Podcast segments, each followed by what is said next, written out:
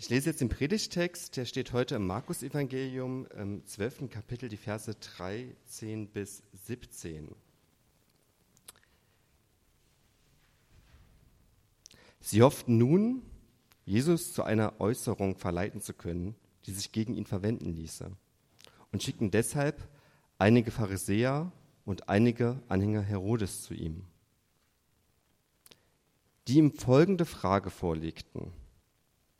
Meister, wir wissen, dass du es dir nur um eine Wahrheit geht und dass du nicht nach der Meinung der Leute fragst, denn du lässt dich von keinem Menschen beeinflussen, wie angesehen er auch sei. Wenn du lehrst, wie man, Gott, wie, wie man nach Gottes Willen leben soll, lässt du dich allein von der Wahrheit leiten. Ist es nun richtig, dem Kaiser Steuern zu zahlen oder nicht? Sollten wir sie ihm geben oder nicht? Jesus war klar, dass es alles nur eine Heuchelei war. Und er sagte zu ihnen, warum stellt ihr mir eine Falle? Reicht mir eine Silbermünze. Ich will sie mir ansehen. Sie gaben ihm eine. Wessen Bild ist darauf? fragte er. Sie antworteten, das Bild und der Name des Kaisers. Da sagte Jesus zu ihnen, dann gebt dem Kaiser, was dem Kaiser gehört, und, und Gott und gebt Gott, was Gott gehört. Über diese Antwort waren sie sehr erstaunt. Hallo, auch von mir. Äh, schön, dass ihr da seid. Wir haben gerade diesen Text gehört. Und bevor wir mit dem Text einsteigen, möchte ich kurz noch beten. Gott, ich danke dir für, ja, für diese Geschichte. Ich danke dir für die Zeit äh, jetzt, wo wir darüber nachdenken können. Und ja, ich bitte dich, dass du zu uns äh, sprichst, zu unserem Inneren, dass du uns äh, berührst und dass wir ja, dich ähm, dir begegnen durch diese Geschichte und dass du ja durch deinen Geist in uns äh, ja, wirkst und sprichst. Amen. Ja, unsere heutige Predigt könnte man äh, in die Kategorie äh, stellen, streiten mit Jesus. Also Jesus bekommt ja fiese Fragen vorgeworfen, ähm, hatte Fragen und er gibt erstaunliche Antworten. Sie waren sehr erstaunt. Erstaunt ist das letzte Wort der Geschichte. Wie steht Jesus zu den staatlichen Autoritäten? Das ist die heutige Frage. Und in Zeiten von ja, Corona-Debatten, äh, Hygienedemos, Reichsbürgertum und einer sehr starken Diskussion gerade oder starken Fragmentierung der Gesellschaft ist das sicherlich auch heute eine sehr aktuelle Frage. Es gibt drei Gedanken, über die ich heute sprechen möchte. Jesus wird eine herausfordernde Frage gestellt. Jesus gibt eine herausfordernde Antwort. Jesus bringt eine revolutionäre Revolution. Also erst die Frage, die Antwort und das, was er eigentlich antwortet. Steigen wir ein. Einige Pharisäer und einige Anhänger Herodes kamen zu Jesus. Was bedeutet das?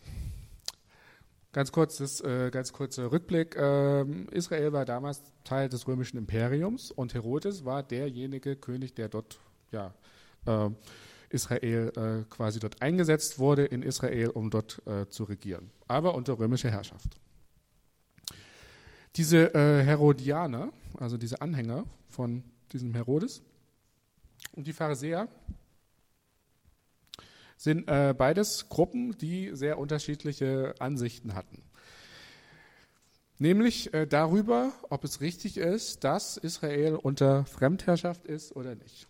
Israel verstand sich eigentlich immer ja, als eine Art äh, äh, Gottesstaat. Äh, und deswegen ähm, hatten die beiden Gruppierungen sehr unterschiedliche politische Meinungen. Sollten die Juden dem römischen Reich Steuer zahlen oder nicht? Sollten sie dem Kaiserreich sich unterwerfen oder nur der Autorität Gottes? Es ging also um weitaus mehr als jetzt darum, diese Steuer zu zahlen. Diese Steuer war eine von vielen Steuern, ja, wurde vor ungefähr 25 Jahren vor dieser Geschichte eingeführt und das war eine separate, also neben vielen anderen Steuern, äh, Steuer pro Kopf einmal im Jahr.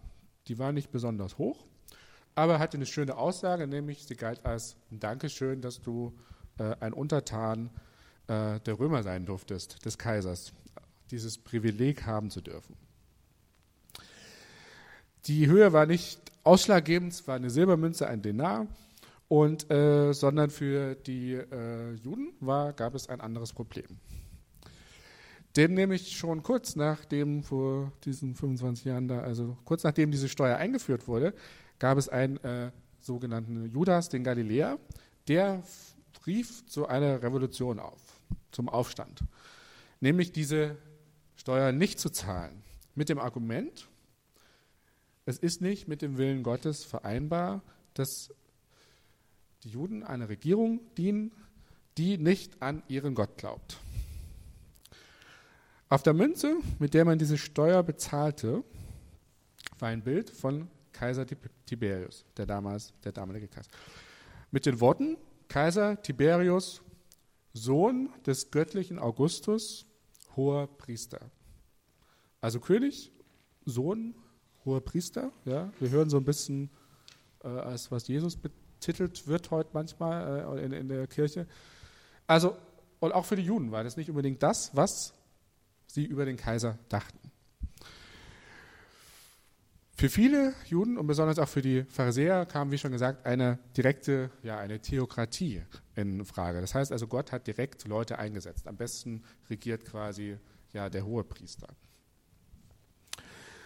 Es kam also zu einem gewaltsamen Aufstand damals und es kam, wie es kommen musste. Äh, Judas, der Galiläer, wurde von den Römern wegen Volksverhetzung angeklagt und hingerichtet. Auch wenn damit diese Revolte noch nicht äh, ja, niedergeschlagen war, äh, auch wenn damit die Revolte niedergeschlagen war, aber trotzdem, dieses war immer noch ein Thema, auch 25 Jahre später. Die Ansicht blieb noch äh, im Volk erhalten und es brodelte immer noch subtil unter den Leuten. Man wartete eigentlich nur auf einen, der das mal anspricht, ein Anführer, ein Revolutionär, einer, der sich erhebt. Und dieser wurde jetzt in Jesus ausgemacht. Jesus steckt jetzt hier ein bisschen in der Zwickmühle, denn diese Steuer, dazu aufzurufen, diese Steuer nicht zu, zu zahlen, würde ja, einen neuen Aufstand auflösen. Und Jesus, dem Galiläer, wird es gehen wie Judas, dem Galiläer. Sich aber auf der anderen Seite der Besatzungsmacht äh, zu stellen, sich, äh, sich, aber auf der anderen Seite äh, quasi ja, auch als ein Anhänger dieses Herodes zu zählen und sagen, ja, wir zahlen die Steuer, das wird auch für Jesus bedeuten, dass die Akzeptanz im Volk er diese verlieren würde. Und es würde vielleicht auch nicht so ganz dem entsprechen, was er bisher aber propagiert haben, nämlich der Anspruch dessen, dass er eine neue Welt Gottes bringt. Also eine, eine Ordnung, ähm, eine Handlungsleitlinie, die über das Sichtbare hinausgeht. Und das ganz klar auch im öffentlichen Raum, im politischen, sozialen und im gesellschaftlichen Engagement sich für jeden Einzelnen äußern sollte. Damals gab es noch nicht so die starke äh, ja, Verlagerung des Glaubens in das Privatleben. Damals war das stärker miteinander verbunden. Heute würde man sagen, ja, liebe Leute, hier in der Geschichte, wo ist das Problem? Sollen die doch ihre Steuer zahlen und sollen doch trotzdem ihre Religion haben. Aber für die Leute damals war das nicht denkbar. Da waren alle Bereiche stärker miteinander verknüpft. Im privaten, im öffentlichen. Das ist also die Situation hier. Und das waren die beiden Seiten, für die sich hätte Jesus entscheiden können. Also entweder eine Revolution anzetteln oder ja, das eigene Leben aufs Spiel setzen äh, oder die Glaubwürdigkeit ja, im Volk zu verlieren. Wohin tendiert Jesus? Schon mal vorab, Jesus wird dieser Frage nicht ausweichen. Er wird auch nicht diplomatisch antworten. Und er wird auch im Publikum niemanden zurücklassen, der frustriert und wütend ist, weil sich mal einer, ein Verantwortlicher oder ein irgendjemand öffentlich nicht genau und präzise geäußert hat. Die Leute sind hier erstaunt, Sie sind sogar ja, verblüfft. Also Jesus gibt eine sehr präzise Antwort. Aber was war so verblüffend und erstaunlich an dem, was Jesus gesagt hat? Und das bringt uns zum zweiten Punkt, eine herausfordernde Antwort. Jesus antwortet auf die Frage, indem er sich erstmal eine Münze zeigen lässt. Wessen Bild ist auf der Münze? Die des Kaisers natürlich. Okay, sein Bild ist drauf, sein Name ist drauf, scheint wohl sein Geld zu sein. Es gehört ihm. Und streng genommen stimmt es ja auch, denn das war die kaiserliche Währung. Sie wurde in den kaiserlichen Münzschmieden hergestellt und stammt ja irgendwie aus dem Besitz auch des Kaisers. Es gehört ihm. Gebt dem Kaiser, was des Kaiser ist. Jedoch schiebt Jesus hier noch einen ganz wichtigen zweiten Satz hinterher. Gebt Gott, was Gott gehört. Das ist der entscheidende Satz an dieser Stelle. Was hier mitschwingt ist, gebt dem Kaiser, worauf das Bild des Kaisers ist, aber gebt Gott, worauf das Bild Gottes ist. Was meint das? Ganz am Anfang der Bibel lesen wir die Zeilen, Gott schuf den Menschen in seinem Bilde. Und für die Juden, für die damaligen Hörer, äh, die ja vielleicht, die sehr hoch religiösiert wurden und die besonders die ersten Verse ihres, äh, ihrer damaligen Bibel, äh, der Heiligen Schriften kannten, wussten sofort, was hier gemeint ist. Alles, was ihr seid, was ihr habt, das steht Gott zu. Das gehört Gott. Und das ist wirklich bemerkenswert. Jesus weist zum einen auf die Begrenztheit von Regierungen hin. Und es war auch nicht ganz nachvollziehbar, denn auch selbst in der damaligen Zeit herrschte die Ansicht, selbst auch bei den Juden, dass eine Regierung die allergrößte Machtinstanz ist. Die konnte alles tun, konnte Gladiatoren haben und so weiter. Ja, fast so einen hohen Machtanspruch mit einer göttlichen Autorität. Man schaue sich nur die, Münzen, die Münze an und den Titel, ja, Sohn des göttlichen Augustus. Die Aussage Jesus wird hier noch etwas klarer, wenn man sich die Bedeutung des Wortes geben anschaut. Denn hier ist nicht nur ja, das Wort geben, was wir hier finden, bedeutet so viel wie zurückgeben, etwas wiedergeben. Gebt dem Kaiser, was er in erster Linie verlangt, nämlich sein Geld, aber gebt es ihm wieder zurück, steht ihm irgendwie zu, aber ja, gebt auch Gott das, was ihm zusteht. Das heißt, ihr könnt dem Kaiser im äußersten Sinne nicht das zurückgeben, was er vielleicht will. Und hier wird noch größer gedacht als ich sage jetzt mal nur im politischen Sinne.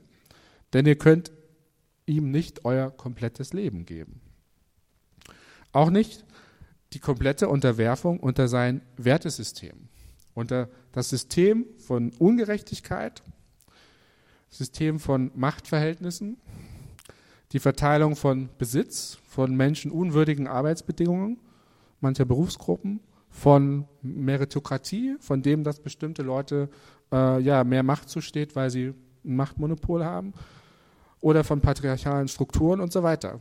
Es gibt Bereiche in deinem Leben, auf das nur Gott Anspruch hat. Was bedeutet diese Antwort, die Jesus hier, was bedeutet diese Antwort für die, die Jesus hier gefragt haben? Welche beide Seiten können sich jetzt freuen?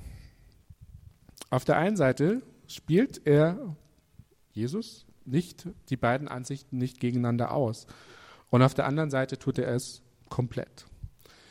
Auf der einen Seite befürwortet er die Unterwerfung unter dem Kaiser, ja, gebt dem Kaiser, ist nun mal so gesagt. Und auf der anderen Seite ruft er ja auch zu einer Revolution auf. Allerdings bringt Jesus eine Revolution, die anders ausschaut, als man es vielleicht erwartet. Und, das muss ich ganz offen sagen, als sie vielleicht mancherorts von Christen heute manchmal auch praktiziert wird. Eine revolutionäre Revolution, der dritte Punkt.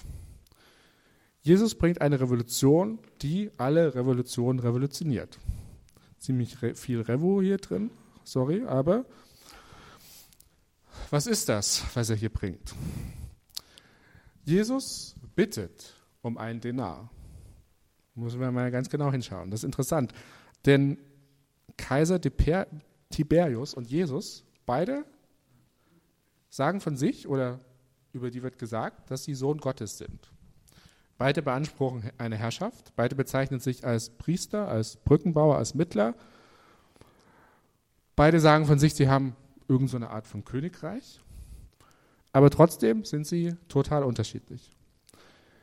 Der eine König hat alle möglichen Münzen der Welt und der andere hat nicht einmal eine in seiner Jackentasche. Er muss sie sich erstmal geben lassen. Er hat auch keine Münze oder Euro, wo er seinen Namen draufschreiben kann. Jesus greift sich in die Tasche und kann, kein, kann nicht diese Münze rausholen. Er muss erst danach fragen. Und wie schon gesagt, es war kein sonderlich hoher Betrag. Ein König ohne Münze, ihm gegenüber steht ein König, dem sogar alle Münzen gehören. Wenn Jesus über das Königreich der Himmel spricht, wenn Jesus die Königsherrschaft beansprucht, dann nicht konkurrieren zu diesem Kaiser hier, nicht als ein Ersatz, sondern Jesus bringt eine vollkommen neue Dimension ins Spiel, eine komplett andere Idee von Revolution. Und was ist der Unterschied? Um das zu verstehen, müssen wir in Lukas 6 schauen. Also Lukas Evangelium Kapitel 6 und ich lese mal einige Verse davon vor. Glücklich zu preisen seid ihr, die ihr arm seid, denn euch gehört das Reich der Reich Gottes. Glücklich zu preisen seid ihr, die ihr jetzt hungert, denn ihr werdet satt werden. Glücklich zu preisen seid ihr, die ihr jetzt weint, denn ihr werdet lachen. Glücklich zu preisen seid ihr, wenn ihr um des Menschensohnes willen gehasst und ausgestoßen werdet und wenn man euch um seinetwillen beschimpft und euren Namen in den Schmutz zieht. Freut euch, wenn das geschieht. Tanzt und springt vor Freude. Doch weh euch, ihr die ihr reich seid, denn ihr habt euren Trost damit schon erhalten. Wehe euch, die ihr jetzt satt seid, denn ihr werdet hungern. Wehe euch, die ihr jetzt lacht, denn ihr werdet trauern und weinen. Und wehe euch, wenn alle Leute gut von euch reden. Genauso haben es ja ihre Vorfahren mit den falschen Propheten auch gemacht. Die Passage fängt an mit Ihnen gehört das Reich Gottes, das Königreich Gottes, diese, diese Herrschaft da wo dieser Jesus beansprucht, König zu sein. Jesus spielt hier auf ja, vier Parameter an, nämlich Macht, Erfolg, Komfort, Anerkennung. Und diese vier Dinge machen ja, ziemlich den Unterschied.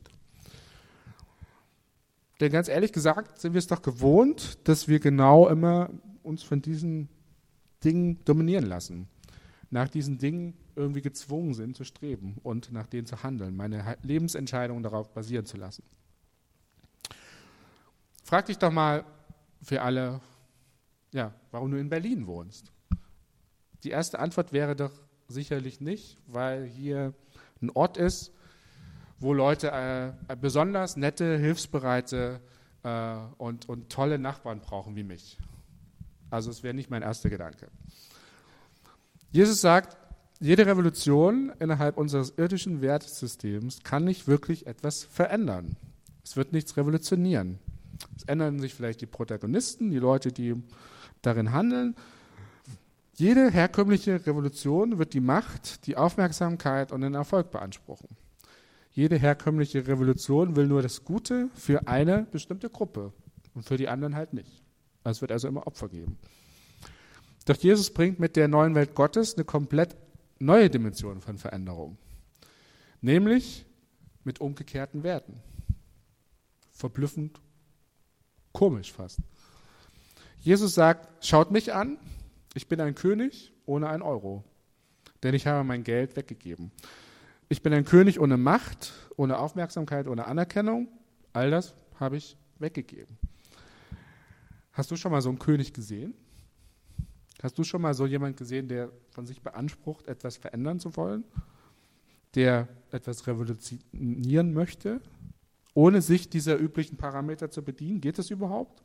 Kann ein Politiker irgendwas machen, ohne dass er Macht bekommen hat? Ja, auch gute Dinge. Äh, muss er nicht erst irgendwie ja, Politik betreiben? Vielleicht auch in, einem, äh, in, eine, in einer fiesen Weise erstmal ein paar ähm, Interessen gegeneinander ausspielen? Muss er nicht Versprechungen erstmal abgeben, muss er nicht erstmal die, die Leute äh, an sich binden, braucht er nicht erstmal die Stimmen der Leute. Ist er nicht erst dann handlungsfähig, wenn gewählt wurde, so ein Politiker zum Beispiel? Jesus sagt, der Höhepunkt meiner Karriere ist nicht, wenn ich gewählt werde, sondern wenn ich hingerichtet werde. Jesus sagt, ich kümmere mich nicht um diese vier Parameter, Erfolg, Macht und so weiter, sondern ich verbringe Zeit mit den Obdachlosen, mit den Marginalisierten, mit den Schwachen, mit denen, die draußen sind. Die, die sich auf Bäumen verstecken, die, die äh, ja, neben der Menschenmasse sitzen. Ich liebe die Armen, ich gebe den Hungernden zu essen. Jesus also nicht ohne Münze, ohne Anerkennung und so weiter, einfach nur, weil er sich dazu entschieden hat oder also ein politisches Statement zu geben oder vielleicht ein wunderbares Beispiel zu sein, sondern um uns zu erlösen. Das Evangelium sagt, Jesus nahm am Kreuz die Armut auf sich, die eigentlich ich verdiene, damit ich Reichtum haben kann. Jesus nahm am Kreuz Anonymität auf sich, die eigentlich mir zusteht. Ja, selbst Gott wendet sich zu und Jesus sagt, mein Gott, mein Gott, warum hast du mich verlassen? Jesus nimmt das alles auf sich, weil er das trägt, was eigentlich meine Rolle gegenüber Gott wäre. Und wenn wir verstehen, dass Jesus jetzt nicht nur ein Beispiel ist für eine tolle Lebensführung, dann kann uns das verändern. Und diese Veränderung brauchen wir auch. Erst dann können wir ja einen Aufstand gegen alle Aufstände auf die Reihe bekommen. Erst dann können wir heraustreten aus einem Wertesystem, das uns immer wieder versucht, steuern zu wollen. In jedem Konflikt, jede Situation. Und jedes Übel sehr oft vielleicht noch schlimmer macht. Erst dann können wir heraustreten aus diesem immerwährenden Kreislauf. Erst dann können wir aufhören, aus der Schwäche der anderen unsere Macht zu beziehen. Erst dann können wir aufhören, ja, aus den Peinlichkeiten und dem Schmerz des anderen meinen Vorteil zu ziehen.